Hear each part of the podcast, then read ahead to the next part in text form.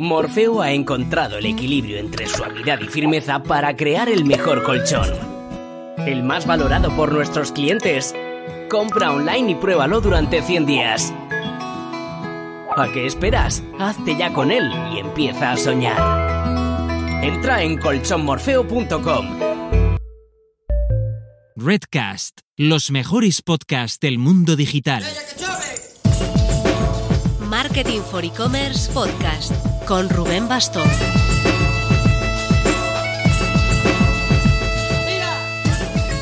Hola marketers, estamos muy contentos de la aceptación que ha tenido nuestra guía Ecomtech. La lanzamos el lunes pasado y ya lleva más de 900 descargas. Y por encima de lo cuantitativo, el feedback que hemos ido recibiendo del sector es que el esfuerzo se nota y ha valido la pena. Recordad que son 20 categorías temáticas, 300 herramientas mapeadas, 175 reseñadas, 25 tribunas entre ellas, 120 slides diapositivas de curro fino. Os dejamos el enlace en las notas, que es muy gratis por ahora. Esta semana nuestro hito es que lanzaremos el Next y Payments, un evento online que celebraremos toda la mañana del martes 22 de junio, así que id guardando esa fecha, martes 22 de junio habrá mucho contenido chulo sobre lo que más duele en el e-commerce, que es la pasta. Así que hay que tenerlo todo muy bien ordenado. También en cuestión de agenda, esta tarde, hoy lunes a las 4, se presenta el estudio anual de marketplaces que hace la agencia Tandemap. Y el miércoles 2 de junio andaremos por el After Work de profesionales de comercio electrónico que organiza la Latina Valley. Dejamos enlace a ambas citas en las notas.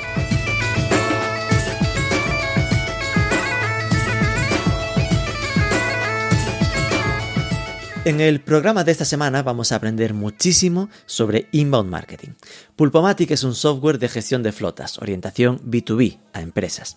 Y viendo su web queda clarísimo que trabaja muy bien esto del inbound marketing, el marketing de atracción, es decir, el crear contenidos atractivos, pero no solo crear contenidos chulos, crearlos con una finalidad clara de captar el registro, para después seguir trabajándose eh, las newsletters y llevarlo a cierre de negocio.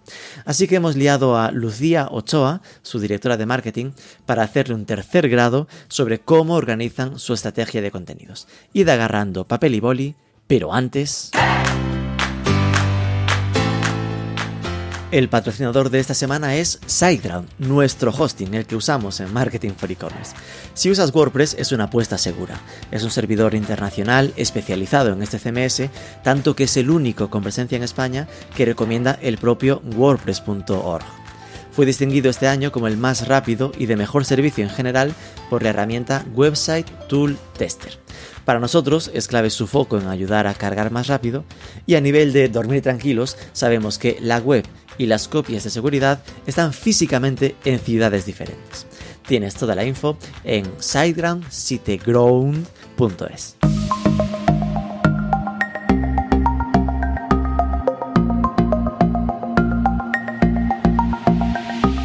Lucía Ochoa, muy buenas. Hola Rubén, muy buenas, ¿cómo estás? A ver, Lucía, vamos primero a saber con quién estamos hablando. Estuve cotillando tu LinkedIn y veo que has trabajado en NH Hoteles, en el ICEX, en, en Luanda, en Angola, ya tendrás que contarnos, en Cabify y ahora estás por Pulpomatic. Cuéntanos cómo ha sido un poco tu trayectoria, tu recorrido hasta llegar a México, donde creo que estás ahora mismo, y a Pulpomatic. Así es. Perfecto. Bueno, pues yo estudié Publicidad y Relaciones Públicas en Madrid. Terminé en 2009, fue justo una temporada de bastante crisis. Estuve haciendo mil prácticas. Bueno, para todos los de comunicación creo que ha sido un, denominador común también. junior, junior. exactamente. Entonces, pues nada, di bastantes vueltas. Ahí estuve de becaria de ejecutiva de cuentas, estuve en departamentos de marketing corporativo en NH, como comentabas. Oye, estuve pero Accenture, Melia, Gunderman, no te fuiste a empresa pequeña tú, ¿eh? No, la verdad es que, mira, eso sí, te digo, no, no fue tampoco muy buscado. Empecé con las prácticas de la universidad y ahí fue saliendo más o menos los buenos nombres pero la verdad es que eran, pues eso, cortitos, ya sabes, ¿no? Hmm. Eh, entonces, pues nada, yo dije, oye, es que siento que me falta algo. También cuando yo estudié publicidad no existía nada digital, era todo muy del offline y pues de la mm. publicidad tradicional y decía, oye, me falta algo. Entonces me apunté al ICEX, que bueno, pues para los que no lo conozcan, es el Instituto de Comercio Exterior eh, de España, que organiza unas becas. Entonces te becan con una maestría en comercio internacional Después te mandan un año a trabajar a una embajada de España en el extranjero Está y genial. haces consultoría comercial, sí, es un programón. Que ahí es cuando yo estuve en Luanda, me tocó Angola, entonces estuve trabajando en la embajada de España. Te en tocó, Angola. no lo buscaste tú. Tú decías, quiero un sitio para aprender inglés. Y zasca, Angola, aprender No, portugués. En realidad, en realidad, fíjate, o sea, es que el, el programa, claro, tú a lo largo del año hay un ranking, es muy competido, la verdad. Y según tu ranking puedes elegir, los que quedan abajo le toca lo que les tocó. Pero yo sí pedí África, y es que nadie pedía África, todos se querían Ah, ir a. Londres, a Miami. a- Claro. Y yo dije, no, es que es la única oportunidad en la que te vas con un visado, un alojamiento, un plan, ¿sabes? Irte a África ahí de loco es otro tema. Entonces yo lo pedí. No había pedido exactamente Angola, había pedido creo que Ghana y otro par de países que pues ni idea, ¿no? Y luego una vez ahí ya descubres que son muy distintos y que todo es todo un tema de África. Claro. Eh, entonces, nada, continúan, o sea, el ICEX tiene una tercera fase que se llama y ahí te vas a trabajar a una empresa española internacionalizada o que se va a internacionalizar. Y es, fue también un momento de la vida muy curioso porque hay 500 empresas españolas queriendo contratar a 100 estudiantes, con lo cual casi que Qué tú les bueno. entrevistas a ellos, sí. Qué y en esa ocasión yo me quería ir a Latinoamérica, no quería volver a Europa, eso lo tenía claro. Entonces yo me puse a aplicar a todas las posibilidades que había en Latinoamérica, de lo que fuesen. Y una de esas era Cabify, que ponía, esto era 2014, literal, ponía aplicación eh, de auto privado con chofer. No existía, o sea, el Aún no había empezado. No había empezado. Entonces yo, qué raro, digo, bueno, pero están en México y en Chile, me interesa. Entonces yo apliqué, Me valen las dos. Así. Y hice un montón de entrevistas antes de hablar con los de Cabify, que la verdad me contactaron súper tarde. Yo ya estaba decidida a entrar a otra empresa, ya tenía una plaza asignada. Wow. Y el CEO de entonces, que es Vicente Pascual, pues me dijo, oye, soy de Cabify, perdona el retraso, nos entrevistamos. Y yo así, ¿qué, qué era esto? No sé, bueno, va, pues me entrevisté. Esto de los coches, taxis. Sí, digo, ah, no, sí, estaba en México. Bueno, pues ya que estoy, voy a hablar, ¿no? Eh, Entonces, la verdad es que él me transmitió, de, pues no sé, la idea, la visión, me fascinó. Y dije, bueno, la otra empresa era Mango. Yo, con mis huevos, voy, rechacé a Mango y digo, me voy a ir con estos de la privada. A ver, Imagínate ¿cómo le mi a mis madre. padres? Eh, Tal cual. Además, claro, la plaza de Mango era en Barcelona y, y la de Cabify era en México. Y mi madre, después de yo haber vivido en Angola, que además pasé malaria, bueno, mil cosas, Madre me dijo como, mía. hija, ¿por qué no te vuelves a España, por favor? Yo, no, mamá, todavía no es mi momento. Bueno, total, que así acabé en México. Y cuando yo llegué a Cabify, literal, es que era un departamento con tres personas, todos hacíamos todo, y yo entré así, de, estaba como en el equipo de marketing, pero de verdad, o sea, los primeros tiempos llamábamos uno a uno a los usuarios después del primer trayecto, ¿sabes? Oh, era muy, muy ¿Y qué tal chulo. te ha ido? ¿Te ha tratado bien el conductor? Literal, literal. Y pues igual teníamos muy poco presupuesto, todo era alianzas, cupones de descuento, flyers en eventos, todo muy así, ¿no? Sí. Entonces, bueno, Muy startup. Muy startup, muy startup. Pero divertidísimo, la verdad. Y aparte, bonito, porque ves que cada uno de tus esfuerzos significan algo, ¿no? Y, y estábamos viendo el sistema de, ah, en el evento de ayer, 15 nuevos usuarios, bien, ¿sabes? Así muy, muy tierno. Entonces, evidentemente, pues bueno, ahí Cabify fue creciendo, fuimos abriendo ciudades, yo estuve en varios puestos, la verdad que eso es algo que a mí me encanta las startups, ¿no? Que tienes posibilidad de ir De probando y moverte, viendo. aprender. Estuve incluso de City Manager en Aguascalientes, que es una ciudad, no iba a decir pequeña, porque México es pequeña, pero tiene un millón y medio de habitantes, eso es que Claro. aquí es todo grande.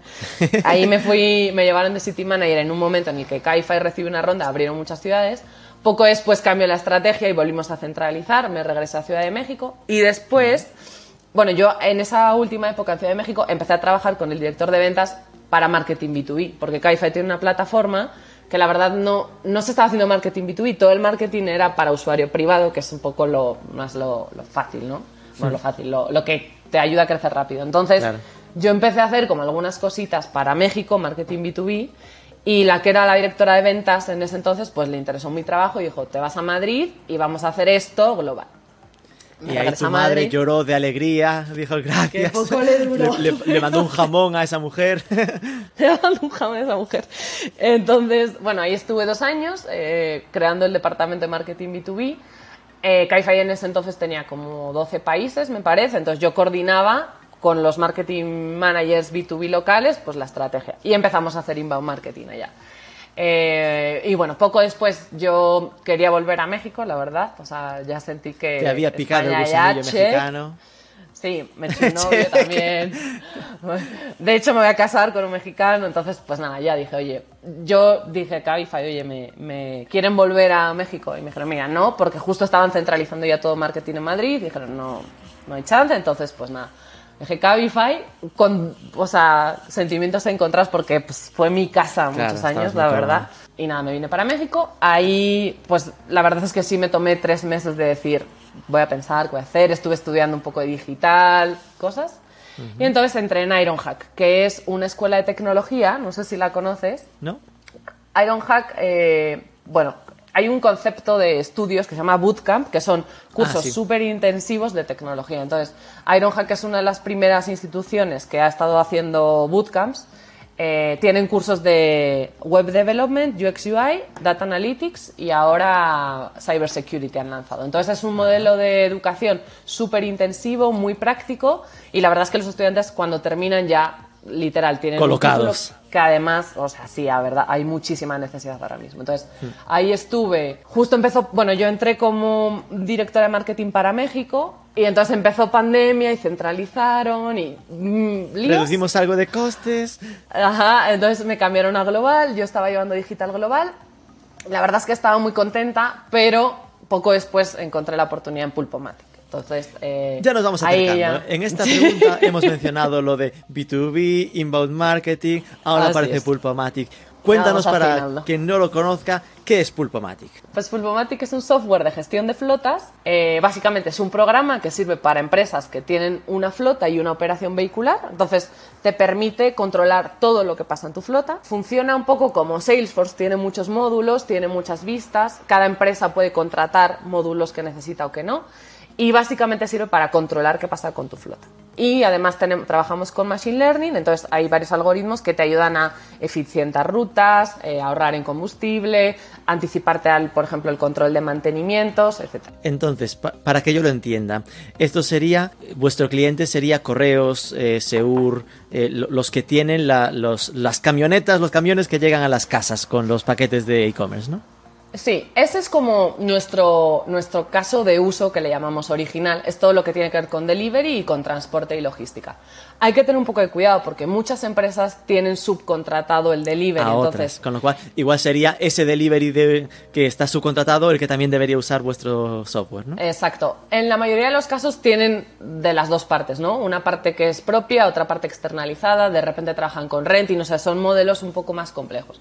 Y ese es uno de los casos de usos principales, pero la verdad es que hemos descubierto muchos otros usos. Por ejemplo, flota comercial y directiva. Es cuando una empresa tiene coches de empresa para sus directivos, entonces lo que necesita, y en ese caso no es tanto eficientar o ahorrar costes, pero necesita que siempre haya disponible un coche para X director, que siempre tenga los mantenimientos perfectos, que haya pasado la ITV, todos los documentos estén en red. Hay otro caso de uso que estamos también explotando ahora, que le llamamos servicios en destino. Entonces, por ejemplo, una empresa que tiene operadores, por ejemplo, que tienen que visitar obras alrededor del país, o por ejemplo, no sé, OHL tiene que ir a visitar todos sus molinos de viento, entonces tiene un coche para un técnico.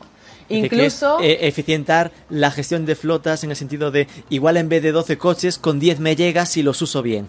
Exactamente. Y no siempre el, el- la operación, o sea, digamos que distinguimos entre casos de uso en los que la, la flota es core, que sería, por ejemplo, el delivery, o sea, porque sin eso, pues no.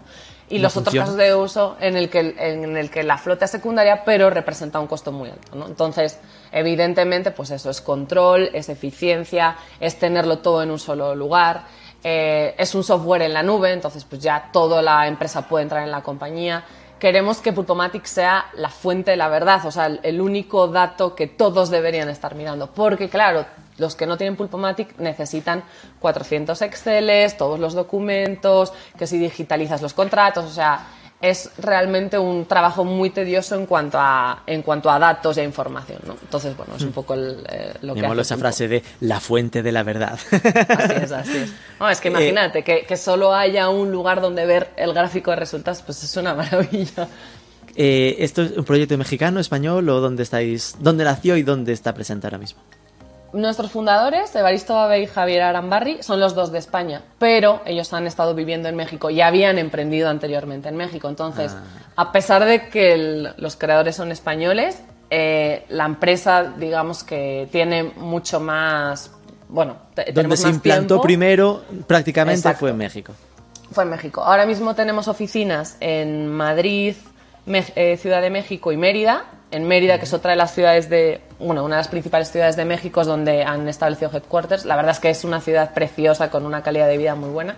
Entonces se fueron para allá. Eh, pero aparte, pues la Juegan al es que- engaño, ¿eh? porque poner la central en Mérida es como, ¿en Mérida España o Mérida México? Ah, Están ahí. en este caso es Mérida, México, pero mm, aparte, bueno, la verdad es que y ahora en pandemia, no, pues estamos muy distribuidos por todo el mundo y al ser un software as a service, además de clientes, sobre todo nuestros mercados principales son España, México, Colombia y Estados Unidos, pero hemos visto la oportunidad también de vender en Chile, en Ecuador, en Claro. Argentina, en Perú, entonces estamos al final diversificando esto, mucho. al principio, al pensar en gestión de flotas y eficientar esto, automáticamente pensaba en, guau, debes necesitar mucho tema de mapas y todo ese rollo, pero en la práctica entiendo que eso no es tan relevante porque eso será una API que sacas de Google Maps o de Waze o algo así, ¿no? Claro, o sea, nosotros de hecho somos software. Eh, los clientes necesitan adquirir algunos hardwares para completar como toda la, la visión, ¿no? Entonces, por ejemplo, Pulpomatic no vende un GPS, pero hay muchos partners que trabajan con nosotros que le ofrecen el GPS al cliente y ahí es cuando Pulpomatic ya te lee los datos, ¿no? Pero realmente es eso, o sea, es, es algo muy universal. De hecho, hemos encontrado en Latinoamérica una oportunidad muy grande por, bueno, pues realmente es un mundo un poco menos desarrollado en cuanto a infraestructuras, carreteras, eh, o sea, hay muchas cosas que Pulpomatic aporta aquí, que en Europa también, pero a veces Pero en Europa parece sensible. que las cosas es más, no sé, como más ordenado y más sencillo todo. O sea, sí de este lado hay una necesidad muy grande de, de, pues, de desarrollo de tecnología y de todo. ¿Te refieres a detalles como que en, en Madrid igual el Google Maps te pone 25 minutos y tardas 25 minutos y en Ciudad de México te pone 25 minutos y puede ser 10 o 42 horas? O no existe la calle, ¿sabes? O sea, no, bueno, es broma, pero sí es verdad que está habiendo un desarrollo muy fuerte en, en toda Latinoamérica, pero sí, Europa va un pasito adelante, eso es cierto. Vale, pues vamos a acercarnos entonces al tema. La idea es usarte para hacer una, un foco en este tema del inbound marketing, que me Perfecto. consta que, con- eh, que ya lo usabas en Cabify y que en la parte de Pulpomatic también son, eh, son, sois bastante fuertes en esto. ¿no? Así que empecemos por explicar a nuestra audiencia em, cómo entendéis esto del inbound marketing y por qué eh, Pulpomatic apostó por esta vía. Perfecto. Bueno, el inbound marketing lo entendemos como un tipo de marketing menos intrusivo que el marketing tradicional, que hace que los clientes vengan a ti en vez de tú ir a perseguir a los clientes. Hemos estado utilizando inbound marketing desde los inicios de Pulpo, eh, básicamente porque vemos que cuando tú tienes un producto que es un poco más complicado de vender, que el proceso de compra es más largo, necesitas varios impactos y necesitas ir explicando al cliente poco a poco qué es y por qué te debería comprar. Entonces, claro, evidentemente, contratar Pulpomatic no es como comprar una Coca-Cola que vale un euro y que dices, no tengo mucho que decidir, es me la compro, punto. En el caso del de, el inbound marketing que nosotros estamos generando, nos apoyamos mucho en una estrategia de contenido que tiene diferentes fases. Empezamos por el awareness, que es como dar a conocer la, bueno, la marca para los que no lo conozcan. Seguimos con consideration, alguien que está ya, bueno, ya he escuchado que es Pulpomatic, ahora considero si me interesa o no. Y finalmente ya la parte de conversión, que es, ok, me gusta, me, me registro aquí. Entonces, nosotros tenemos distintos pilares de contenidos, que son los temas que sabemos que a nuestra audiencia les interesa y, y estamos como continuamente trabajando, ¿no? Por ejemplo, control, optimización, ahorro de costes. Ahora estamos trabajando algunos nuevos un poco más transversales, que son sostenibilidad y, ya sabes, ¿no? Como Sí. el tema De- medioambiental. si, si eficientas tu flota, serán menos kilómetros, contaminas menos. Exacto, y hay muchas empresas, sobre todo las grandes, que les está empezando a interesar mucho esa parte, ¿no? Tal vez no es su preocupación principal, pero es algo bueno de tener. Pero si pueden bajar un 5%, perfecto. Exacto, bueno, si además ahorran, pues ya, súper bien. Eh, Ya, otra pero- que nos, que nos estamos enfocando bastante es en la seguridad. Porque claro, Pulpomatic, por ejemplo, algo que permite es anticiparte a, oye, te toca revisión, oye, este coche ya lleva muchos kilómetros, cambia los neumáticos. Entonces, consigues, eh, pues bueno, a- a ahorrarte accidentes, ¿no? Y evidentemente la seguridad del conductor es lo más importante, pero también es tiempo, porque si tiene un accidente, manda el coche al taller, estás perdiendo dinero, ¿no? ¿Cómo se Claro. relaciona eso con money money. Entonces, lo que normalmente hacemos son ebooks y webinars. Esos son como nuestras dos pilares. Bueno, básicamente pues elegimos de qué vamos a hablar cada mes y entonces intentamos hacer como una estrategia integral en todos los canales con esos contenidos. Por ejemplo, ahora vamos a lanzar un webinar de logística inversa, que es un tema súper interesante para todos los, todos los actores del sector de la logística y habla un poco de qué pasa cuando un cliente devuelve algo a Amazon o a quien sea. A la empresa le cuesta mucho dinero ir y recoger y volver y limpiar y empaquetar y volverlo a poner a la venta. Tanto le cuesta que de hecho Amazon a veces ni los recoge. Exacto. Me compensa que te lo esta tendencia, ¿no? Entonces justo en el último webinar hablamos de eso. Entonces queremos que sea un tema muy práctico, muy útil para nuestros buyers personas, pero todavía no estamos vendiendo pulpomática ahí. O sea, eso eh, invitamos siempre a gente experta o a veces lo hacemos internamente y es una plática súper didáctica. ¿Qué pasa? Que ahí ya para registrarse al webinar les pedimos el mail, eso sí. Entonces yo te voy a dar contenido, tú me das tu email. Y a partir de ahí es cuando empezamos a contarles cosas y ya ir orillando a, ah, mira, Pulpomatic es así, ah, Pulpomatic te ayuda en esto, ah, etcétera. Hasta nuestro funnel termina en solicita una demo con el equipo comercial. Eh, entonces, bueno, así conseguimos como ir nutriendo ese, ese lead hasta que va avanzando por nuestras fases del funnel. Lo mismo hacemos con los ebooks, básicamente. Normalmente los ebooks son genéricos, por ejemplo, inteligencia artificial en el transporte, o uno que vamos a hacer ahora de 10 consejos de los mejores fleet managers de Latinoamérica. Entonces, atraemos porque es una información de interés, y vamos viendo cómo vendemos. Es un poco la, lo que estamos haciendo. Vale, esto me despierta ya varias dudas. Creo que de esta respuesta saldrá el resto del podcast. Perfecto. Em, lo has dibujado eh, directamente, ¿no? Pues el foco está en los ebooks y webinars como la fuente de captación de, lo, de los leads. Es como si dijeses, vale, el awareness es que conozcan estos contenidos y después la consideración es el trabajo que haces con el email y el cierre es la visita comercial o la llamada o la, o la reunión. Esto sería seguramente una simplificación eh, demasiado grande y ahora vamos a descubrirlo. Has dicho un palabra que igual no todos tienen claro, que es el de buyer persona, ¿no? que es el dibujo de tu público objetivo eh, exacto. Y al principio, antes de, explicarnos esto, ya nos dibujabas como tres tipos de clientes. ¿no? Están los de delivery, flota comercial y servicios en destino. Supongo que deberíamos entender que cada uno de ellos es un buyer persona diferente y hacéis contenidos diferentes para cada uno? Fíjate, el tema de los buyers personas en Pulpo ha sido complejo porque nosotros tenemos, te he dicho tres casos de uso, pero tenemos identificados hasta diez. Ah, eh, exacto. Y entonces después tenemos. Es muy Al final dijiste, mira, que le den, hacemos para uno y que se hace quien quiera. Es que hemos llegado a tener 24 buyers personas, Rubén. Oh, Dios.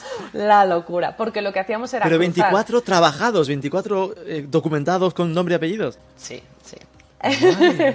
Ahora ya vamos a volver al keep it simple porque es insostenible, la verdad, estar nutriendo y actualizando y, controlando todo lo que está pasando. Pero bueno, porque claro, es que si, vamos a lo, a lo, correcto en la teoría, de cada buyer persona salen contenidos exactos para cada uno. Así que sería como tener 24 estrategias de captación diferenciadas. Con muy poquitas manos, la verdad. Claro. O sea, lo que digo, lo que hacíamos era diferenciar el CEO, el director de operaciones, el director de compras, el director financiero, por 10, más o menos, ¿no? Eh, y bueno, la verdad es que teníamos la estrategia inbound en HubSpot, todo bien, pero no nos daba la vida para hacer contenidos, como tú dices. Entonces, al final, eh, pues hemos estado, de hecho, investigando mucho sobre los varias personas. Uno de los errores más comunes es tener demasiados. Lo que todo el mundo aconseja es tener tres o cuatro y trabajarlos bien. Entonces, ahora justo estamos por lanzar nuestros nuevos buyers. Te lo he clavado, ¿eh? Cuando te dije estos tres, vamos. No, pero fíjate, hay una teoría que justo estaba leyendo, ay, no me acuerdo el nombre del artículo, pero te lo comparto, que habla de los buyers personas en un software as a service, porque Pulpomatic es software as a service. Entonces, te dice eso, vuelve a los básicos, ¿no? Entonces, deberías estar pensando en tres buyers personas. Uno es el daily user, que es la persona que entra en Pulpo y maneja los datos y descarga cosas y... Que no es el que contrata, pero es el que va a pringar, el que va a usarlo. Es el que va a pringar, exactamente. Luego tenemos un manager que es un gerente intermedio que ya le interesa un poco más la operación más a nivel macro, que está viendo más dashboards, etc. Y luego tenemos un tomador de decisión o un CEO. Esos son los tres. Entonces, en teoría, vamos a intentar estar eh, adaptando todos los casos de uso a cada uno de estos perfiles. Y luego nosotros sí vamos a crear uno extra que es el buyer persona de empresas pequeñas. ¿Qué pasa? Que Pulpomatic, eh, bueno, estamos buscando empresas que tengan 20 vehículos o más, pero estamos por lanzar un producto también para empresas chicas, ¿no? Entonces, ahí sí vemos un poco de diferencia porque un CEO o un director de una empresa pequeña le está preocupando más pues el ahorro, el llegar a fin de mes, otras cosas, ¿no? Entonces queremos trabajar cuatro a personas y punto final.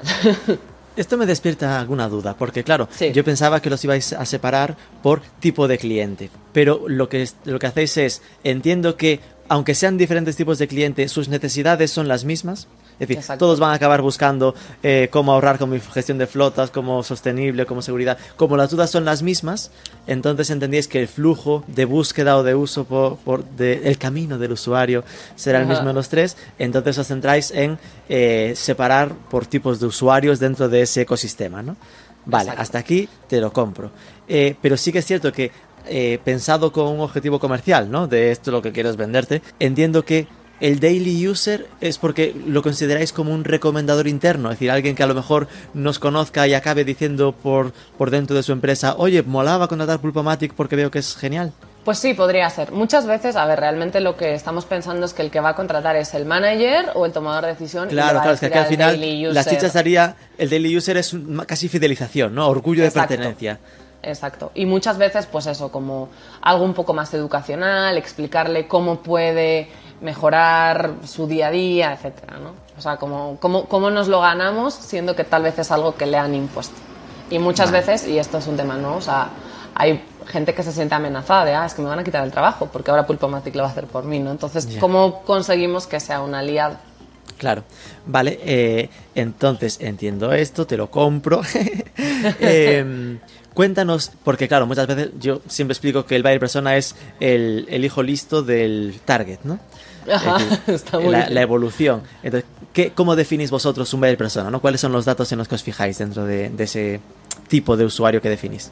Pues bueno, nosotros, o sea, tenemos, digamos que varias cosas que son comunes, porque te quiero contar también cómo Sí. utilizamos los casos de uso y los job titles, porque al final Perfecto. tienen como nombre y apellidos. Entonces, bueno, básicamente eh, es eso, diferenciamos el daily user como alguien que le vamos a resolver un problema en el día a día, que está interesado en las funcionalidades, en ahorrar tiempo, en que su trabajo sea sencillo. Entonces, lo que básicamente es- estudiamos son tipos de casos de uso que aplican, tipos de job titles que aplicarían dentro, porque, por ejemplo, si tenemos identificado que, no sé, un analyst dentro de un equipo de operaciones suele ser el que utiliza Pulpo, ¿no? Eso, eso lo utilizamos con los job titles, que siempre lo preguntamos también en todos nuestros cuestionarios. Eh, vemos también su uso de los canales de las redes sociales. Hemos hecho varias entrevistas también a clientes preguntando a qué horarios ves, usas LinkedIn, usas Facebook, te gustan los webinars, prefieres un podcast, etcétera, que nos ha traído mucha información.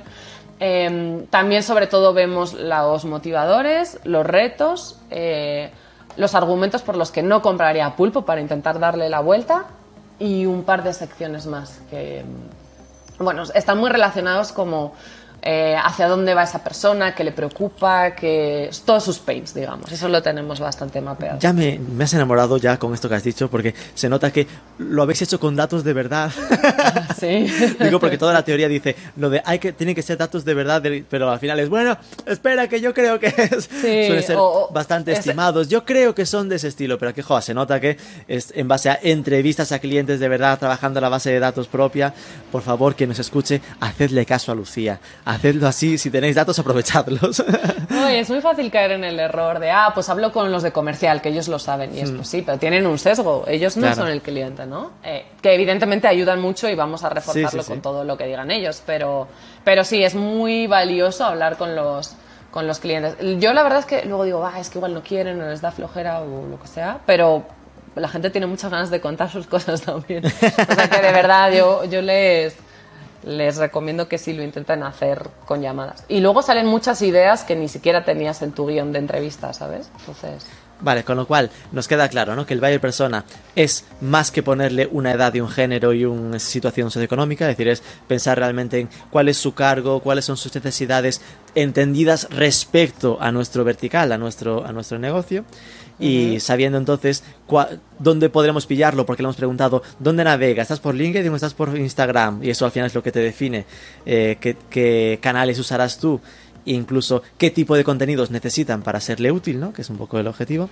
Eh, sigo teniendo una pequeña duda y es, ¿hacéis contenidos diferentes para cada buyer persona? O, tenéis en mente ahora que tendréis 4 y no 24? ¿O la idea es, como, igual es una fortuna vuestra, ¿eh? Que bueno, todos más o menos les sirve todos lo mismo, o genero uno y solo etiqueto diferente eh, según la job, la job title que tengan? Eh, a ver, también queremos ser cuanto más eficientes y más escalables mejor.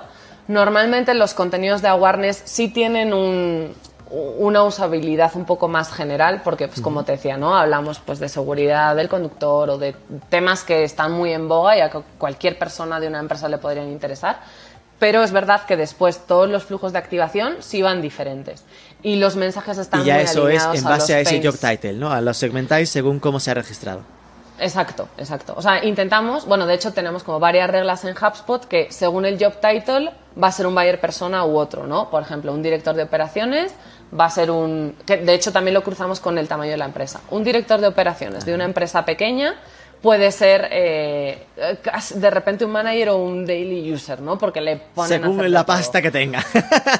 Eh, eh, entonces sí, es verdad. Luego un director de operaciones de una empresa grande probablemente está más entre manager y tomador de decisión, porque en una empresa muy grande igual el CEO ni siquiera tiene que firmar nada de esto, ¿no? Entonces lo que utilizamos son los job titles y, la, y el tamaño para definir el buyer persona y los flujos van según el buyer persona. Entonces, lo que te decía, ahora lo que queremos hacer todavía no está implementado, pero imagínate un flujo de tres o cuatro emails por buyer persona y luego los dos últimos emails ya van en una rama. Entonces, según el caso de uso, les digo unas cosas u otras. Eh, todavía no lo tenemos montado, pero sí queremos, como, porque al final los cuatro buyers personas nos ayudan mucho, es más escalable, es mucho más eficiente, pero siento que nos podemos estar perdiendo algo, ¿no? Entonces sí queremos hacer algunas acciones más específicas y más ad hoc por caso de uso o por buyer persona. Has mencionado ya un par de veces HubSpot, que por si alguien no la conoce es HubSpot con H, H V S P O T, eh, plan, el, una, bueno, la que inventó el concepto de inbound marketing, eh, siendo sinceros, por si alguien quiere profundizar. Eh, ¿Has usado alguna vez con algún de tus proyectos en Cabify alguna herramienta diferente o eres chica HubSpot desde el principio? No, he usado, bueno, por ejemplo, en Ironhack usábamos Pardot. Eh, en Cabify al principio de los tiempos usamos HubSpot también. La verdad es que yo soy una fan de HubSpot, o sea, no quiero usar otra cosa que no sea HubSpot. Cuando pruebas HubSpot es difícil moverse, ¿no? es que es de verdad. Tomas caviar y claro, después lo demás. Marketing. Claro, en mis otras experiencias, si por ejemplo la empresa estaba más enfocada a ventas, ponte, y tenían Salesforce, te tocaba Pardot, que es la herramienta de, bueno, o Salesforce Marketing Cloud, y pues no, o sea, yo siento que es un, un, CRM potentísimo, Salesforce es la bomba, pero la parte de marketing cojea. Lo que pasa es que, claro, si la empresa no tiene una visión de marketing tan fuerte, que tristemente suele ser, las empresas suelen estar más centradas en operaciones y en ventas que en marketing, pues a veces eh, se sacrifica HubSpot, ¿no? Entonces, mm. yo ahora desde que entré en Pulpomatic, de hecho ya lo tenían y ya lo han estado utilizando. Dijiste que entrabas en Pulpomatic si me compraban HubSpot, si no, no iba. casi, casi. No, no, ya lo tenían, pero dije, ah, bueno, ya lo tienen, me voy a Pulpomatic, Ah, bueno, acepto. Pero... pero de verdad es que es, increíble. De hecho, o sea, nosotros pues, siempre envían newsletters y actualizaciones. Hay un ebook buenísimo de cuatro tips, 40 tips, perdón, para expertos en HubSpot, que es que cada día descubres cosas, ¿no? Entonces, es buenísimo. es un poco secta, porque al final... No, que son geniales en, formativo, ¿no? En plan, que son muy, muy, muy buenos formando en, en, la filosofía, en, cómo se usa, y son muy buenos en la... Es decir, te, lo, te cobran, es caro, entendamos que es la, la, más cara en, su sector, pero claro, es que al final eh, cualquier cosa que no sepas, están ahí ellos para ayudarte, para empujarte, para exigirte incluso, ¿no? De, oye, no te lo estás currando, es Exacto. Sí, no, y lo que decía que es un poco secta porque al final eso, pues no es barato y te cobran por volumen de contactos, entonces pues ya cuando lo tienes montado y te está funcionando y te piden que pagues más, pues pagas más, ¿no? Pero, pero bueno, sí, de verdad yo, yo sí siento que lo vale y que es súper intuitivo, es muy fácil, no necesitas experiencia de desarrollo ni tecnológica para hacer landing pages ni nada, entonces... Mira, yo sí, sí, cuando entré en vuestra web, intuí que era HubSpot solo por una cosa que es lo que más odio de HubSpot y es que los cabrones solo saben trabajar con subdominios. Esto es lo que me repatea de todo. Que te obliguen a, a, que las landings o lo que sea tiene que ser en web.miweb.com, no, no en, en, en, carpeta, ¿no? Algo que derive dentro del dominio principal. Y sí. eso, por ejemplo, no sé si el blog os pasa también, ¿no? Exacto. blog.pulvamatic.com.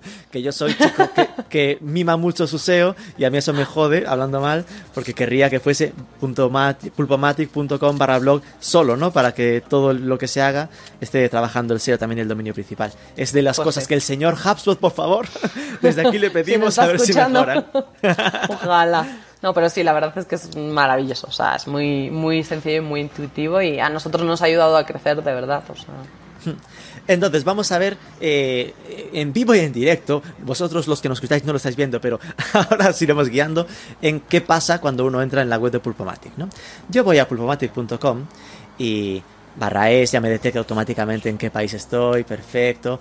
Obviamente tiene un call to action ahí a la derecha de solicitar una demo por si alguien ya viene convencido y quiere saltarse todo eh, lo que ella, Lucía ha comentado y se va directamente al cierre, no hay problema. Ajá. Pero si, si ve el señor HubSpot o la señora web ve que sigo navegando, me salta eh, abajo a la izquierda un pop-up, un lightbox, no sé cómo llamarle, de uh -huh. un Ahora, ahora igual no me aparece, va a hacerme quedar mal porque ya lo vi antes. Eh, de un informe. Ay, ¿cómo es? Informe sobre el transporte y la gestión de flotas durante 2020. Ajá. Entonces, esto entiendo que es uno de estos ebooks que tú decías que creabais para, para atraer, ¿no? Que esto es, aunque no estés buscando nada y solo vayas de todo aquí, ya te cae algo para animarte a que no te vayas sin dejar el registro. Es un poco el objetivo clave, ¿no? Totalmente. Ajá. Vale. Esto está en una landing, como ella decía, landing, página de aterrizaje, que además cumple los estándares a la perfección. Bueno, a la perfección, ahora criticamos, pero cuéntanos, ¿cuál es tu, tu preocupación cuando haces una landing? Cosas que, que, tienes en cuenta para hacer una landing que funcione. Pues mira, eh, de hecho, ahora estamos haciendo algunos cambios. Este formulario que ves que está abajo, eh, lo queremos poner arriba, porque al final eso es lo que eso lo principal. Te de, te, también hacemos test a vez y de repente en algunos sitios lo ves arriba, abajo, eso es un poco mix, pero bueno, sí, yo creo que, que eso debería estar arriba. Eh, normalmente hacemos como un resumen de qué te vas a encontrar dentro del informe, utilizamos unos bullet points y ponemos las principales ideas para atraer, ¿no? Para que la gente diga, ah, sí, pues me, me interesa, ¿no? Eh, y también nos ha funcionado bastante, no es un, no tenemos un libro físico, pero hacemos estos mockups como que parece librito, ¿no? Entonces. Pero eso, eso cuando se lo descargan no es así, ¿verdad? No, te sale PDF a Ah, una ah, página. Yo, yo te, lo, te lo tiro a la cabeza. Me das esta expectativa, madre mía, de maquetación súper currada y después es un PDF normal. Uy, me estás No, no, a ver, está muy bien maquetado, pero quiero Ah, decir, bueno. no es un libro físico. Vale, no es un vale, libro vale. físico. Pero sí, la verdad es que, o sea, yo siento que así llama mucho la atención y que Sí. pues la gente dice, oh, oh, parece que tiene el libro físico, entonces debe ser muy bueno. No sé, pero la verdad es que sí, estamos utilizando estos mockups. Mira, eh, por, por explicarles cómo lo haces, ¿no? Ah, Cosas Sí. que, que tengan en cuenta en una página de aterrizaje para algo así. Eh, de repente no tiene menú superior. Guiño. Es decir, que eh, al final van a la landing, van para lo que van, han clicado, ahora no tienen punto de escape. O, o se descargan el informe o no tienen nada más que hacer. No hay nada No, de que se puedan ir a otro lado. Entonces desaparece el menú superior, eso es interesante. Hay un H1, ¿no? Un titular que le recuerda por qué está ahí y él descarga el informe directo que lo manda directo al formulario.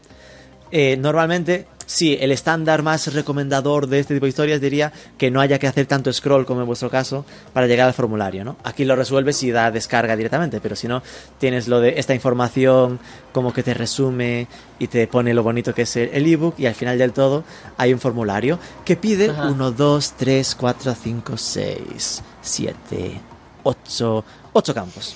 ¿Habéis pensado un poco en esto de son todos necesarios? ¿Por, eh, mm, ¿por qué pedís cada uno?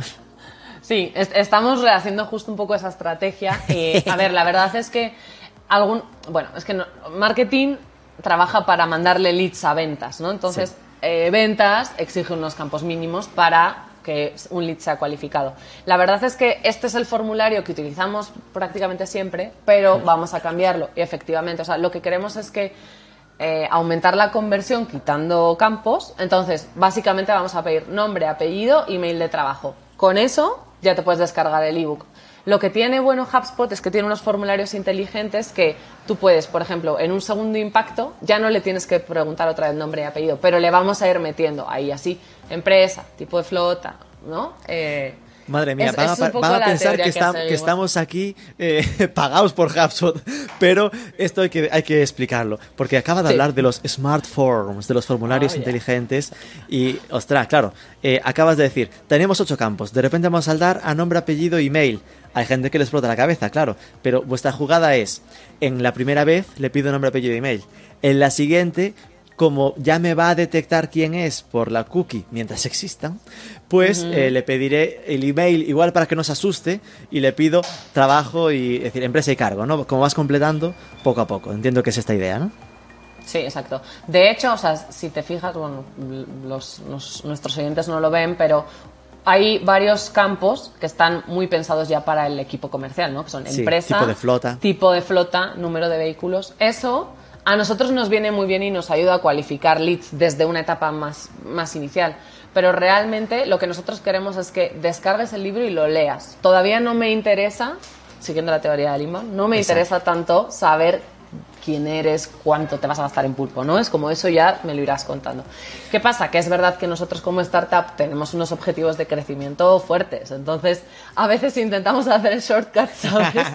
Para conseguir más rápido. Yo quiero todos los datos, pero si me dices que quieres que consiga 2.000 leads, igual hay que eh, perder un poco de calidad de datos para conseguir volumen, ¿no? Exacto, es ahí. ¿Qué, prefieres? ¿Cantidad o calidad? Ahora bien, es verdad que hemos estado analizando también mucho nuestros formularios y todo, hemos hablado con nuestra ejecutiva HubSpot eh, y nos recomienda que el máximo número de campos de un formulario, máximo, sean seis. O sea, aquí ya nos estamos pasando, ¿no? Eh, y que siempre que pongas menos campos, mejor conversión. O sea, la gente más rápido y más dispuesta está a darte datos. Eh, ¿Qué pasa? Que al final, lo que decías tú, estás sacrificando calidad porque, y esto nos ha pasado mucho, tenemos muchos estudiantes, muchos profesores universitarios, mucha gente de la competencia que está como aquí descargando, ¿no? Y parece que dices, ah, genial, el, el webinar funcionó súper bien porque tenemos 300 registros. Y bueno, ya te pones a mirar quiénes son potenciales clientes y ahí va bajando la conversión. Claro. Pero bueno, yo siento que al final, pues, es darnos a conocer, seguir consiguiendo visitas en la web, mejoramos el SEO, o sea, también son beneficios por otras partes, ¿no? Incluso lo que te decía de los universitarios y profesores, pues tal vez son los fleet managers del futuro, ¿sabes? Tampoco tenemos mucho problema en que alguien vaya conociendo la marca que está relacionado con el sector de alguna Muy bien dicho, porque esto es cierto que muchas veces las, las empresas B2B se obsesionan con llegar exactamente solo al que ahora mismo está en posición de contratarle y se olvida que está perdiendo al que a lo mejor dentro de seis meses puede contratarte y ahora mismo no le dejas descargarse el puto formulario, el puto eh, informe, oye, pues abre un poco la mano y el karma te lo devolverá, ¿sabes? Exacto.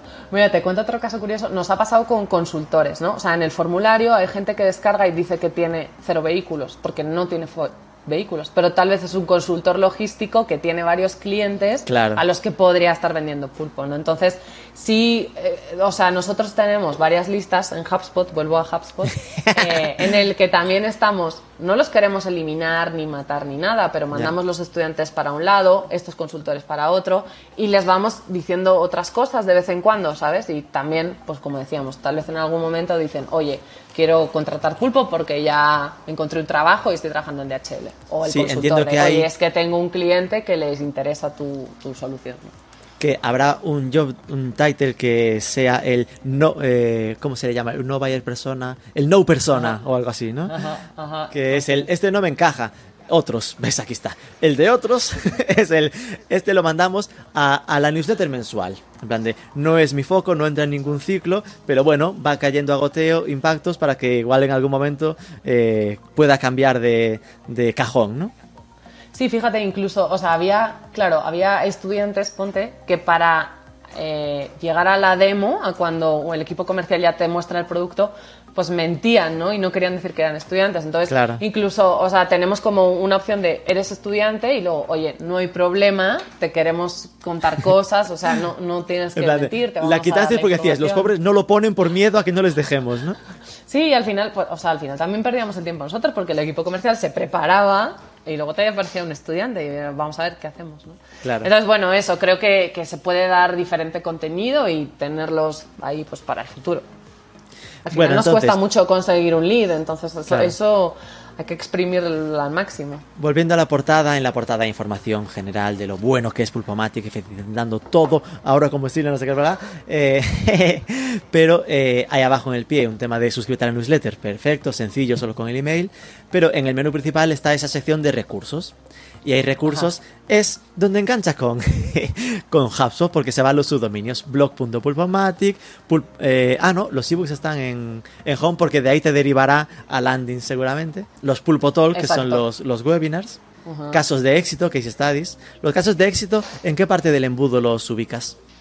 Del embudo de ventas. Eh, pues casi al final. Normalmente lo que hacemos es, imagínate, tú eres uno de los managers de, bueno, digamos, buyer persona manager relacionado con operación logística, ¿vale? De alguien que, que mueve mercancías. Entonces, tenemos un caso de éxito que es de Lyft, que dice que ha ahorrado hasta un 10% en el consumo del combustible. Entonces, después de contarte bueno, primero algo como más genérico, luego algunos beneficios de Pulpomatic, luego tal vez algún módulo específico que sabemos que te va a interesar. Finalmente decimos, oye, esto es como el, como le dicen, el social proof, ¿no? Como, oye, The Lift también lo hizo, prueba tú, ¿no? Como, ¿por qué tú no? Eh, lo solemos utilizar al final, la verdad. Es uno de los últimos emails de las Estaba viendo si lo teníais en abierto o no, y es un mix, en plan, se puede acceder, de nuevo, enseñas la puntita, en plan, mira, tengo tres, cuatro, cuatro parrafitos, en plan, te cuenta, pero ¿quieres datos? Descárgate, tal, pasa por, por smartphone de HubSpot Sí, así es.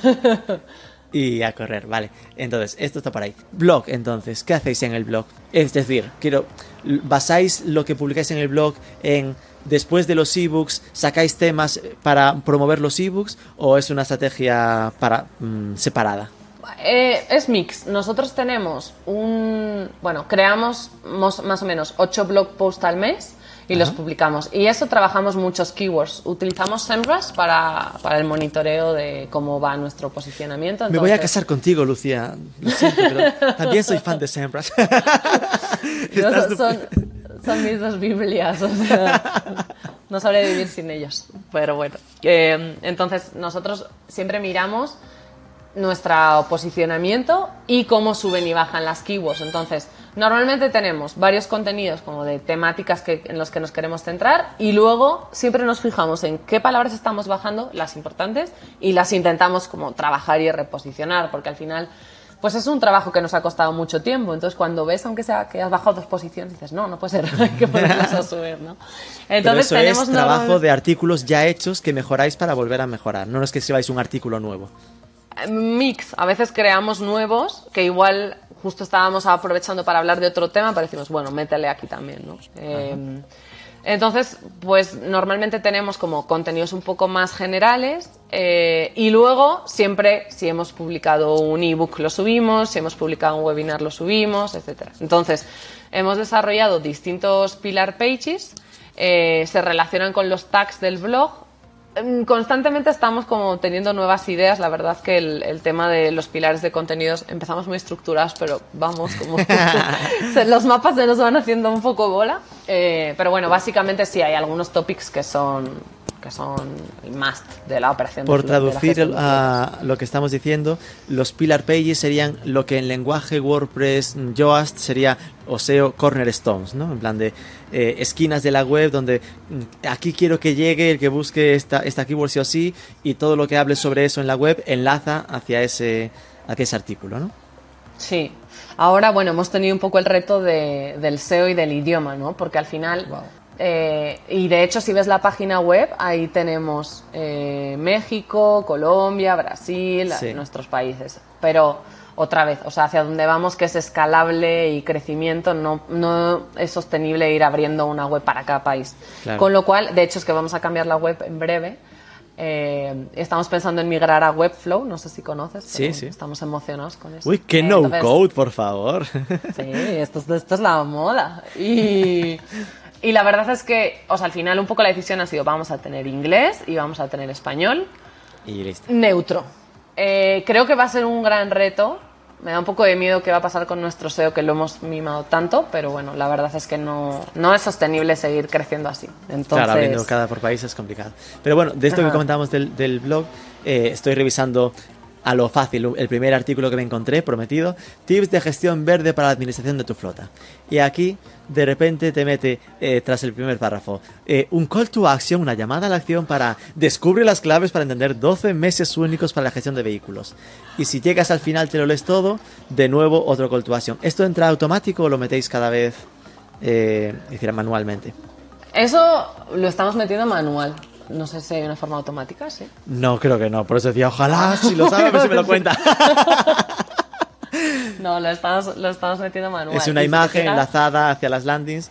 Pero a esto me refería, ¿no? A que eh, normalmente a veces la gente lo que hace es creo el el- el ebook de las 12 meses únicos de gestión de vehículos y de ahí saco varios artículos, ¿no? Y en cada artículo entonces me acordaré de meter estos enlaces para que la, son como excusas, como ganchos para que la gente se descargue esto, ¿no?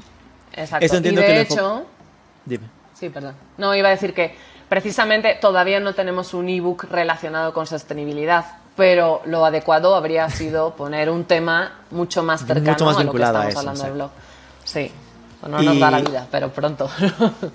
Y la idea, entiendo que esto lo, lo identificáis como awareness también, ¿no? Es decir, como esa fase de, de conocimiento.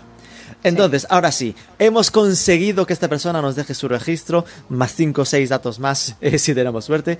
Eh, ¿cómo, cómo dibujáis eh, esa estrategia de, de email posterior? Es decir, ¿qué tipos de contenidos eh, hacéis para que el tío avance o la, o la tía hacia, hacia el cierre? Pues, a ver, normalmente, claro, ellos han conocido un ebook, probablemente algo habrán leído de Pulpomatic, pero todavía no se han enterado, ¿no? Entonces, normalmente el primer impacto es un poco más los beneficios de Pulpomatic, algo un poco más general. Tenemos cuatro o cinco bullet points que son los temas que, que lo que sabemos que hacemos bien, ¿no? Entonces, en el primero contamos un poco general. ¿Cómo te puede ayudar Pulpomatic? Esto, esto, esto y esto. En el segundo solemos hab- hablar de, y dependiendo un poco del buyer persona, hacemos hincapié en algo, ¿no? Como, no sé, probablemente si el caso de uso es Delivery Last Mile, le interesa mucho la optimización de rutas. Entonces, le hablo de algo un poquito ya más avanzado en el funnel, un poco más concreto. Ahí ya sí le estoy metiendo Pulpomatic. Eh, suele haber otro más en el que hablamos ya de un feature, o sea, de un módulo, que es como literal, cómo funciona el módulo de optimización de flotas, incluso un videcito de cómo, cómo es y cuáles son los beneficios. Eh, después solemos tener un cierre de caso de éxito, ese ya sería como prácticamente el último email. Eh, y todos, bueno, perdón, todos tienen un CTA de solicita una demo, solicita una demo, habla con ventas, por si acaso alguien se quiere saltar. A, a ver si ya está preparado. ¿no? No vaya a ser que esté y no lo estábamos preguntando. Exacto. Y eh, pues bueno, básicamente ahí más o menos termina. Luego, a ver, de vez en cuando hacemos también algunas, pues tenemos algunas ideas, ¿no? De, oye, si te registras ahora, te hago una consultoría gratuita. O te regalo 15 días de prueba para que conozcas la plataforma. O sea, a veces también cuando vemos que no está solicitando la demo, hacemos cosas un poco más agresivas. Y bueno, básicamente así. Luego termina el flujo y igual si no ha convertido es como, uff, ¿qué haremos? Y le mandamos más cosas, webinars, etcétera. Pero también los dejamos respirar un poco, ¿no? Porque pues, Claro. a veces, oye, si no ha querido, no ha querido. Porque estos emails, eh, la frecuencia, que es una a la semana más o menos. Eh, sí, más o menos. Hay, algún, hay semanas que hace doble. O sea, eso la verdad es que vamos como optimizando los flujos continuamente y vamos tocando mucho. Pero sí, o sea, sabemos que uno a la semana es bueno, a veces queremos correr un poco más, pero uno a la No, semana. o sea, sí. era, no, no era, no era sentando cátedra, era pensando si, que a lo mejor al principio son dos porque está caliente y después se va eh, extendiendo más eh, el tiempo. No, es que es verdad que en una ocasión intentamos como acelerarlo y los pusimos casi cada dos días para tenerlo más caliente y vimos bastantes unsubscriptions. Entonces, dijimos, ah, no, De- de- aquí uy, hay- eh, así nos pasamos. así es, así es. Ah, Apuntemos. Dos al día, digo, dos, uno cada dos días igual es pasarse. Sí. Vale. eh, Y esto lo tenéis automatizado, entiendo, ¿no? Al final tú cuando dibujas ese flujo en HubSpot o la herramienta que sostengáis, eh, eh, lo que haces es a este ebook, quien, quien se descargue esto, tras, le meto esta automatiza- automatización de que dos días más tarde de registrarse pasa esto, mm, cuatro días más tarde de registrarse pasa aquello, y cosas así, ¿no? Exacto. Y puedes hacer sí o no, es decir, si lo abre, se le manda a ello, si no lo abre, aquello otro. Ajá, sí. Qué total. maravilla. Vale. Está muy bien. Y, y hacéis un refuerzo como de mm, una especie de scoring, es decir, como que el usuario, no, esto no sé si lo tiene HubSpot, fíjate, lo de que te vaya poniendo notas a lo, a lo calientes que está el usuario para cuando pase esto, es un 7 sobre 10, ya se lo mando al comercial para que lo busque en LinkedIn si hace falta para contactarlo. Sí, de hecho, o sea, como te decía, también nuestros objetivos de crecimiento son fuertes, entonces hay veces que si ha entrado un lead que todavía no está caliente, pero vemos que es muy potente, a veces manualmente ya hacemos, hey, comercial, llámalo, ¿no? Eh, bueno. Pero sí, exacto, tenemos una, una cualificación y de hecho miramos como dos ejes. El primero es el demográfico y son los datos que sabemos, o sea, es más importante o tiene más puntos alguien que tenga 500 vehículos que alguien que tenga dos. Claro. O tiene más puntos un CEO o un director de operaciones que un analista de operaciones. ¿no? Eh, te- entonces tenemos ese eje que te va categorizando según demográfico y luego tenemos el eje del comportamiento y eso significa que se ha abierto un email, tiene un punto, se ha visitado un blog post, tiene dos puntos, se ha descargado un ebook, le damos cinco. Entonces, tenemos como eh, qué, qué tan importante, o sea, hay cosas que suman más que otras, ¿no? Qué bueno. Entonces, eh, al final, si tenemos ahí como definido de, bueno, cuando llegue a estos puntos, aunque no haya solicitado la demo, pasa a ventas. Porque si solicita la demo, pasa a ventas directamente. Claro, ¿no? claro. Entonces, la, la parte de inbound Solicitar demo es content ya él mismo se manda hacia ventas, pero Claro, aunque él no él lo haga, lo quiso. Y en, en el otro escenario les llamamos inbound demo y inbound content. Inbound content es todo lo que descarga contenido y todavía no pide la demo, pero está ahí. Entonces, sí tenemos un momento en el que, bueno, todavía no ha pedido la demo, pero Pero este está pidiendo a bueno gritos tiene. que lo llamemos. Se ha descargado Exacto. tres ebooks, ha leído siete emails, estar leyendo el, po- el post del, po- del blog cada dos días. Este tío Sí. es, es carne de Pulpomatic. No, y fíjate que es, o sea, es muy interesante porque el approach de ventas es distinto. O sea, si es un inbound content, llaman y dicen, oye, vi que has leído este. Porque también Claro. ventas utiliza HubSpot y puede ver todo lo que ha hecho ese cliente. Entonces, oye, vi que estuviste en este webinar, ¿qué te pareció? Ah, qué bueno, sí, se habló de esto, sí, tal. Eh, y también has leído este ebook, ¿qué, qué te ha parecido? ¿Tienes alguna duda? ¿Quieres que hablemos? O sea, no es una llamada tan comercial estamos ahí como tanteando. Y en general, la verdad es que estamos eh, recibiendo bastantes buenas respuestas. También yo veo que hay una diferencia un poco cultural. En América Latina la gente es muy amable. En España te cuelgan el teléfono a veces. es diferente, ¿no? Entonces, también los equipos comerciales están distribuidos por países. Cada uno tiene un poco ya la sensibilidad creada. Pero bueno, Claro. pues sí, al final es una fuente más. Eh, estamos continuamente haciendo llamadas con el equipo de SDR, que es el que, el que cualifica y el que hace las, o sea, el que recibe los leads. Eh, y siempre estamos haciendo cambios de, por ejemplo, y nos ha pasado, ¿eh? que dicen, oye, es que me estás mandando leads que han abierto un ebook, pero es que todavía no están listos, ¿no? Entonces Claro. vamos ajustando siempre y hay que llegar a un, a un entendimiento, porque si fuera por marketing, todos los pasaríamos y nos apuntaríamos la banderita de los MQLs, ¿no? Claro, claro. Pero al final necesitas que, o sea, te da igual un lead si luego no conviertes, ¿no? O sea, todos estamos en, en el mismo barco y todos estamos buscando los mismos objetivos. Entonces, sí es súper importante también el entendimiento con ventas y, y el contacto continuo. Atención palabra, ¿eh? ha dicho MQL, es Marketing Qualified eh, Lead. Plan, es. Registros cualificados por marketing, por eso es apuntárselo para ellos. Eh, Bueno, pues al final a nosotros nos miden por eso, ¿no? Entonces, Claro, claro. Esto, claro, de repente habéis creado este contenido en el blog, los ebooks, la pregunta que muchos estarán haciendo es, sí, claro, pero a mí no me los ve ni Cristo, ¿no? ¿Cómo hacéis para moverlos y que la gente los, los conozca y, la- y se registre? Sí. Eh, pues mira, la verdad es que ha habido algunos que han funcionado muy bien, hay otros que no los ha visto ni Cristo. Creo que el, el primer tip importante es de verdad haz un contenido interesante. Y que sepas que a tu buyer personal le interesa. No te pongas a escribir por escribir, a rellenar hojas porque me toca presentar un ebook. No, o sea, de verdad piensa algo que les vaya a gustar. Eh, a ver, nosotros básicamente lo, lo movemos en nuestros canales propios y en algunos de pago. Y te cuento, los propios, pues evidentemente es gente que ya nos conoce, pero siempre que lanzamos nuevo ebook, mandamos a la base de datos, publicamos en las redes sociales de, oye, hay un nuevo ebook, es un nuevo tema, seguro que te interesa, etcétera. Eh, pero también los utilizamos para adquisición de nuevos leads. Entonces, sobre todo estamos haciendo LinkedIn Ads, un poco de Facebook Ads, que nos está funcionando muy bien en Latinoamérica, bastante mal en España y fatal en Estados Unidos. ¡Ostras! Eh, sí, sí, la verdad que nos está costando. Bueno, es que Estados Unidos es otro tema, pero sobre todo eh, LinkedIn Ads y Facebook Ads. Luego también eh, tenemos como varios partners. eh, participamos en algunos newsletters, entonces también pedimos como que los terceros nos ayuden a compartir ese contenido. Entonces, por ejemplo, en el caso de los ebooks, como te decía, Facebook Ads nos ha traído costos súper bajos en Colombia y en México, pero leads de no tan buena calidad. Y de hecho, ahora hemos tenido un problema de hard bounce porque la gente, yo qué sé, descarga y se inventa emails. Sí, y tuvimos así un problema de no, rojo, HubSpot te lo dice, rojo, rojo, rojo, problemas. Claro. Entonces, es verdad que en volumen nos ha ido muy bien, en calidad no tan bien. Vale. Que tampoco está mal, ¿eh? Y al final el porcentaje de conversión es pequeño, pero algo se ha ido rascando. Y hemos conseguido CPLs de un dólar y un dólar y medio, que yo eso en mi vida Qué lo bajísimo. Sí. Eh, por ejemplo, lo que te decía, en España Facebook Ads no nos ha funcionado nada, pero LinkedIn Ads nos ha ido un poco mejor. Ahí- Pero LinkedIn Ads ya no es a un euro. no, es un ¿verdad? euro, exacto, iba a decir, es más caro, pero también nos ha traído leads de mayor calidad.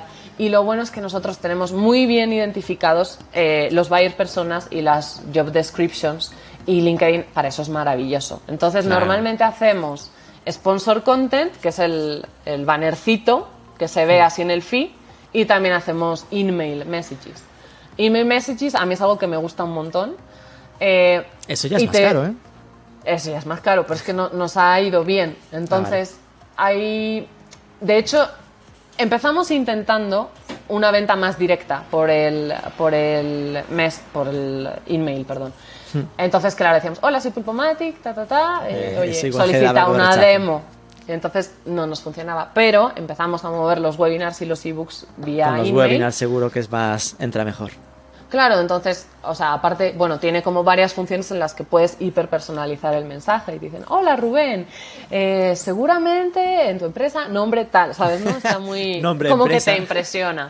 Pero la verdad, y esto también lo veo, siento que ya se está un poco viciando los emails, eh, ya lo ves y dices, uff, publicidad. Como que al principio no te das mucha cuenta, ¿no? Pero ahora ya es muy, es un poco más evidente. Entonces, otra vez, en Latinoamérica nos funciona, en España mm, la gente creo que es, que es un poco más reacia al- a la publicidad allá en general. Eh, ¿Y qué más? Pues nada, sí, básicamente los mo- tenemos varias, eh, bueno, somos miembros de muchos grupos de LinkedIn, de Facebook, los vamos publicando ahí ya más de manera orgánica. Y sobre todo lo que siempre intentamos es que el partner o el invitado también nos ayude con, con la promoción. ¿no? O sea, al final, si es por ejemplo otra empresa, pues también tiene una base de datos. Decimos, oye, después del webinar, ayúdame a ayudarte, como dicen aquí. Y mandamos un email conjunto o no sé, puedo ofrecerle algo a tu base de datos. Intentamos como sacar el máximo provecho de esas alianzas. ¿Google Ads no, no lo practicáis? Eh, sí, pero no para. Bueno, sí, no para te estrategia cuento. inbound. En realidad sí, lo hemos empezado a probar. O sea, en Google Ads tenemos, eh, bueno, tenemos fijo España, Colombia, México y Estados Unidos. Eh, y tenemos varias campañas. La primera de brand, evidentemente, de quien busque pulpomática y vamos a aparecer. Claro. Eh, tenemos una de categoría software de gestión de flotas, que son ya keywords bastante aproximadas a una intención de compra, ¿no? Alguien ya está buscando software de gestión de flotas.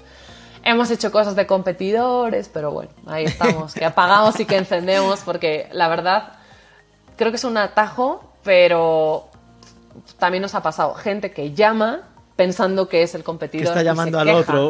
Uy. Y aún encima ha tenido un problema. Entonces, fíjate que algunos, en algunos países los equipos de ventas le consiguen dar la vuelta, pero en otros pues han dicho, oye, no, es un poco intrusivo. Bueno, entonces Claro. ahí hemos tenido algunos que, que dormías peor, ¿no? Cuando se hacía eso. de, "Ah, esto no me-". No, y, o sea, a ver, no, no nos ha ido tan mal en algunos países, pero sí en otros han generado. Que al final, o sea, hay algo que es que el usuario no lee. Entonces, tú estás Ya. buscando nombre de competidor porque quieres llamar para quejarte y sale Pulpomatic. Y no miras, no ves que es Pulpomatic. Además, Automáticamente tenemos piensas que es el que tú buscabas. anuncios, tenemos anuncios de teléfono, entonces llaman y, ah, que te tenido un problema, que no sé qué, y es como, ah, bueno, pero ¿dónde está llamando? Ah, nombre del competidor. ah, ¿qué cree? Soy Pulpomatic, pero podemos hacerle este. este. Yo, por ejemplo, he Con visto- nosotros no te pasaría. Pero, pero es que es un poco, sí. Eh. Entonces, bueno, esas hemos, hemos hecho algunas pruebas, ahora mismo no están corriendo. eh, y luego hemos hecho pruebas con palabras clave más broad, más controlar mi flota, por ejemplo, pero Claro. no es alguien que está buscando un software. Esas nos- no nos han ido tan bien, al final son caras. Y la gente Sostenibilidad puede en e-commerce. Entonces, bueno, Google Ads, eh, mm, está- está- estamos ahí, pero es verdad que no, ¿cómo te diría? Tampoco nos estamos atreviendo a experimentar ni a hacer cosas muy locas Hmm. Pero y que, muy pero que abiertas. cuando menos por lo que me dices no, no está enfocado al menos integrado en esa estrategia inbound de voy a Bueno. hacer un ebook de sostenibilidad, así que a quien busque sostenibilidad le hago un anuncio que lo lleva a la landing del ebook. No, no, esto si lo hacéis suele ser más a, a pide una demo. Yo creo, yo creo que, es, que es algo que tenemos que seguir explorando, pero sí, nos, ha- nos está costando y nos ha salido caro. Entonces, también Claro. nosotros somos muy de mirar la pela y si no va, se apaga. Pero sí hemos hecho algo, te, te cuento súper rápido, Sí. que es remarketing con, con Google Display Network. Entonces, ahí sí metemos los ebooks de alguien visitó una página y a los dos tres días les va, le, va a ir, le va a ir apareciendo en el GDN, eh, descarga el ebook, descarga el ebook, descarga el ebook. Y ese, que, que la verdad la es que de sale muy barato. o, o- o en general en la web y En general. En general, bueno, o sea, sí tenemos como según eh, las features o los módulos que ha visitado, pero no solo de los ebooks, sino en general. Qué bueno, qué bueno. Mm. Y la última, eh, ya te abandono, que nos pasamos ya hace tiempo, madre mía. Sería en las landings, porque claro, el cabrón de HubSpot, hablándole mal, eh, suele hablarte de que el lead through rate, ¿no? El ratio de conversión de visitas, él recomienda como un 30%. Y a mí siempre me frustró mucho, que eso me pareció siempre muy difícil de conseguir. no sé qué ratio de conversión de lead sobre visita tenéis en las landings, así grosso modo. Menos que el 30, la verdad. Menos, ¿verdad? Gracias. Pero no me frustro, no me frustro, no pasa nada. Ya me Yo creo que andaremos como por un 12 o 15. Jo, ah, vale, me quedo mucho más tranquilo. Somos Porque mortales. yo al final lo que veía en nuestros clientes cuando trabajaba en agencia y tal, pues era eso, entre 10 y el 15, en plan de... Y me parecía bueno, ¿sabes? Salvo que cuando veías el dato del cabrón de HubSpot, que era como, uy, uy, esto no debe estar haciendo algo, algo bien, yo, pues no sé, será frustrante, pero a mí uno de cada 10 me parece, en plan, lo típico, ¿no? Eh, de, es uno de cada 100 compra, uno de cada 10 se registra, ¿no? Así simplificándolo mucho. Claro. A ver, nosotros justo ahora hemos hecho un poco el ejercicio del forecasting de que necesitamos ir consiguiendo para el cierre de 2021 porque tenemos unos objetivos marcados y yo hice como el desglose de, vale, esta facturación significa tantos clientes, tantos... Y la verdad es que, o sea, me asusté un poco porque dije, jo, es que, o sea, son objetivos muy duros y son muchísimos leads. Pero al final lo que hicimos fue desagregar la conversión etapa por etapa el funnel y estamos haciendo acciones específicas para ir subiendo, aunque sea un par de puntos porcentuales cada etapa, ¿no? Entonces, bueno, como eso, o sea, yo no... Es verdad que HubSpot te dice, no, deberías estar haciendo eso. Bueno, Que lo haga él. poco a poco, exacto. Que lo haga él. No, a ver, evidentemente, y lo que te decía antes de los test A/B, sí hay muchas cosas que ayudan de verdad. O sea, tener la landing page bien hecha, poner el formulario arriba, reducir los campos, hacer contenido interesante. Se, o sea, se puede, yo creo que el 30% es mucho, pero siempre hay que ir intentando mejorar, tocando botoncitos, poco a poco. ¿no? Entonces, bueno. ¿Qué le dirías? Porque claro, ahora estoy imaginándome en la despedida a mucha gente llorando. Porque estará pensando, claro, vosotros cabrones que podéis usar HubSpot. Entonces, a alguien que no tenga HubSpot y que igual eh, en, en este próximo semestre, año, no, no pueda permitírselo, eh, ¿puede hacerse inbound sin un pelotazo de herramienta como esta o Pardot? Eh, a ver, creo que sí, la verdad. Eh, hay bastantes Yo siempre he estado en superempresas que siempre la tenían, pero digo yo que se podrá. Oye, he estado en startups también muy... Pero, o sea, sí es verdad que, que afortunadamente han entendido que tiene un retorno de inversión. Eh, a ver, por ejemplo, pues mira, WordPress te permite hacer una página web bastante buena, es gratis. Eh, yo he trabajado alguna vez con Unbounce, que es de creación de landing pages muy buenas y tiene para hacer formularios también. Eh, MailChimp creo que es un o sea, para la gestión de flujos de emails funciona y no sé si tiene costo, pero me parece que es baratita. Hay un Zapier, no sé si alguna vez lo han, lo han utilizado, que bueno, simplemente una, no sé cómo decirlo, herramienta como de automatizaciones y triggers que también te ayuda mucho a eh, pues eso, ir teniendo registros de lo que pasa en los formularios, decir si pasa esto, entonces pasa esto, entonces creo que con esas herramientas se podría hacer. Un poquito más manual, pero siento que vas, te inspiras en todo lo que hace HubSpot y dices, bueno, ahora te lo copio y lo hago en, mi pequeño Frankenstein. O en todo lo que hace Pulpomatic, en plan, que revisen vuestro caso, que se inspiren. Pero bueno, al final sería eh, usar varias herramientas, ¿no? Pierdes obviamente lo integrado, la maravilla de los smartphones, de que te reconozca automáticamente quién es la persona y complete cosas él solo, pero sí que por, con un WordPress tienes los poder hacer los contenidos, eh, con Unbounce hacer las landings y cosas así, y, y con un MailChimp con Zapier poder hacer esas automatizaciones de, correo electrónico. Perfecto, pues con esto de verdad muchísimas gracias Lucía Ochoa. Eh, creo que no he dicho ni tu cargo, lo diré en la entrada, lo prometo. Es la CMO, la directora de, marketing de, de Pulpomatic. Eh, nada, muchísimas gracias con estos super retos que te han planteado para 2021 y que imbaudes muchísimo este año y los que vienen. pues muchísimas gracias, me ha encantado hablar contigo.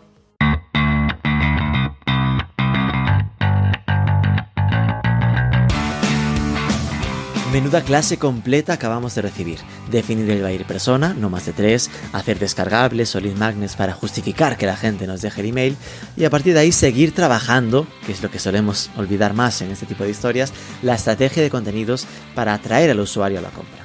Igual crees que es algo que solo sirve en B2B, y hombre, en B2B es esencial, pero también se puede trabajar en campañas a público final Plátano Melón es un buen ejemplo, o Lecue, marca de electrodomésticos, también lo hace muy bien, pero ok, nos lo apuntamos y buscaremos algún ejemplo B2C para entrevistar. Por ahora, cerramos chiringuitos. Si os ha gustado, que se note, compártelo por redes mencionándonos, déjanos una review en Apple Podcast, un comentario en ebooks, sobre todo suscríbete que es gratis y nos escuchamos el próximo.